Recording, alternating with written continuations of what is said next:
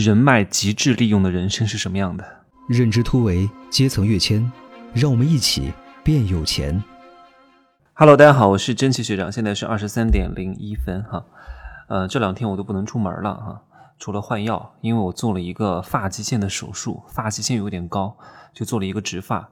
我全部的头上大概有四千多个孔吧，所以要休养几天，不能剧烈运动了。哎呀，不能运动我就难受啊。我这个人每天不挣钱，每天不努力，每天不进步，我就我就难受啊，我就难受，真的是太讨厌了。这是一个多么不好的毛病啊！你想有这个毛病吗？哎呀，因为十二月份我得赶紧把这个手术做了，因为一月份确实要参加很多活动，福布斯的活动啊，阿里巴巴的活动啊，去上海、去杭州、去深圳、去澳门，所以比较忙。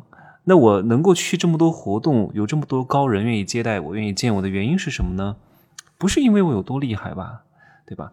厉害的人很多啊，我也认识很多厉害的人，混得不怎么样啊，就是因为他们只是把时间用来夯实自己的能力，他没有想，哎，你的能力到底对别人有什么价值？你能不能帮助到对方？我经常见一个人之前，我都会想，我有朋友介绍我认识哈，他说我介绍一个大咖给你认识呀。我说可以啊，那我能对他有什么帮助呢？啊，我能够对他有什么价值呢？我从来不会想啊，这个人好，我要去见他啊，蹭他一下什么东西，然后去他场地里面搞一下什么东西，然后跟他怎么样怎么样怎么样，我都会问，哎，我对他有什么价值？我得把这个想明白，利他啊，为他人创造价值，这才是我跟任何人交往的核心价值。如果我对别人没有价值，那我不愿意去见他，真的。你对别人欣赏，你知道吗？我之前有一个房东，很早以前哈，我有个房东，他很喜欢跟我讲话，他比我厉害很多，比我有钱很多。在北京的时候，他每次来收房租的时候都要来跟我聊一下。他说他的时间很贵，但是为什么愿意跟我讲呢？因为他觉得我是一个很有希望的人，因为我每次都很认真听他讲两个小时，一直在那点头点头点头，好棒好棒好棒。他说。虽然说我跟你没有什么其他的利益关联，你也只是我的一个租客啊，我来收个房租。但是我跟你讲，我很开心，我觉得你眼睛是有光的。你看看，我那个时候才二十四岁吧，在北京租一个房子，一个月三千多块钱，已经很不错了，好吗？三千多块钱那个时候很贵了，租的一个小单间啊，是一个一室一厅的那种公寓哈。就是，哎呀，你说说，是因为我很厉害吗？绝对不是。所以你要懂得怎么去认利用这个人脉。他跟我讲了很多，他之前在国外、在越南啊，在各个地方去经商的经验。他还是北大毕业的呢，北大当年的高考状元，某一个省的，很厉害的。你看，我通过哪怕我是一个租客，他是一个房东，我都可以交到高人。因为他为什么愿意跟我讲的原因，就是我其实提供不了什么他价给他什么价值，但是。他就愿意跟我讲，因为他讲的开心，讲的舒适。人多么渴望当老师啊！人多么渴望有存在感啊！不管他是什么人，你要给他存在感，你得捧场。哎呀，我这个词儿真的是利用了各种各样不同的方式来跟大家去阐述这个词的重要性。普通人永远不懂得捧场，普通人永远就知道砸场子啊！在哪怕这个人请他去参加一个会议啊，吃一个饭，这个东西太难吃了，还这个会弄得不好，别人请你去了，你还讲这种话呀？你说哎，这个人真是太愚蠢了，真的是。所以我说哈，你怎么能够通过人脉来实现自己人生的逆袭呢？我分别讲三个阶段啊，你在二十岁的时候应该怎么做？二十岁的时候你没有什么能力，没有什么本事，就像我那个时候一样，才二十四岁，租房子，房东跟我讲了很多，还跟我讲你以后应该做什么，你适合做什么。我当时其实面试过很多公司，也去过一家公司工作，他们的领导都很厉害，我的直属领导都是以前保洁出来的高管，他给我很多提点和指指点啊，他说真奇。你不要干我这个工作，我就干了一个月，实在是不适合。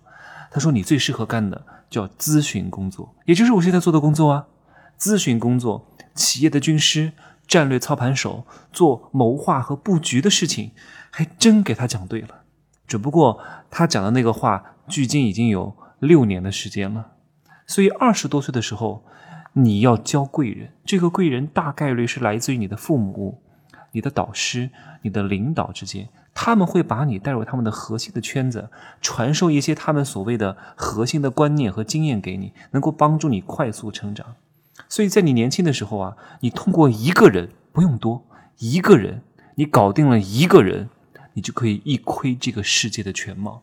所以我说哈，女男人拥有世界，女人征服男人，就等于拥有了世界。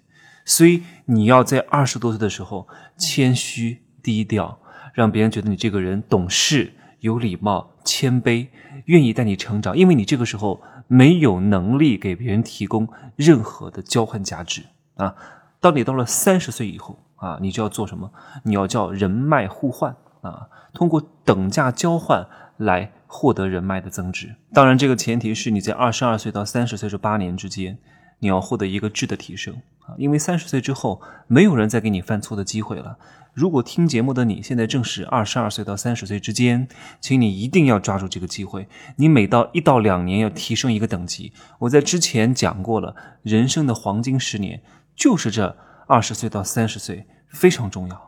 你要迅速从一个小孩儿，从一个学生变成一个成人，变成一个社会人啊！三十岁之后，没有人再允许你犯错误了。你年纪小，犯点错误，别人能够容能够容忍。所以三十岁以后，你的人脉。就是等价交换，这个时候你要通过各种各样的会议、培训、展会等等一切的能够认识人的行为，去找到和你匹配的人，你们两个资源共享、创业合作，彼此把背后的资源进行优势合作，你才能够获得事业上更上一层楼的机会。好，那慢慢这个过程过了之后，你就到了四十岁，四十岁你之前的累积，二十岁的青春懵懂，三十岁的等价交换，到了四十岁叫个人影响力。换句话来讲，哈，就像现在的很多网红 KOL 一样，提到你的名字，整个行业内的人。都是无人不知、无人不晓的，大家都觉得哇，能够加到你的微信就太开心了，哇，得展示半天，能够给你拍张照片，那真的是要炫耀好多天的。所以当这个时候啊，你就可以用声誉来挣钱了，用品牌来挣钱了，这也是挣钱的最高等级的形式。你不需要亲自做什么，你只需要组个局，嫁接一下。所以真正挣钱不靠能力，当你把能力累积到一定程度时候，你就靠。对接资源就能挣钱，所以真正财富的背后是圈子，是资源。我刚刚讲的二十岁、三十岁、四十岁，都是我讲的人脉的极致人生哈，也不一定会按照这个轨迹走，有可能因为你的成绩、你的努力，大大缩短这个进程。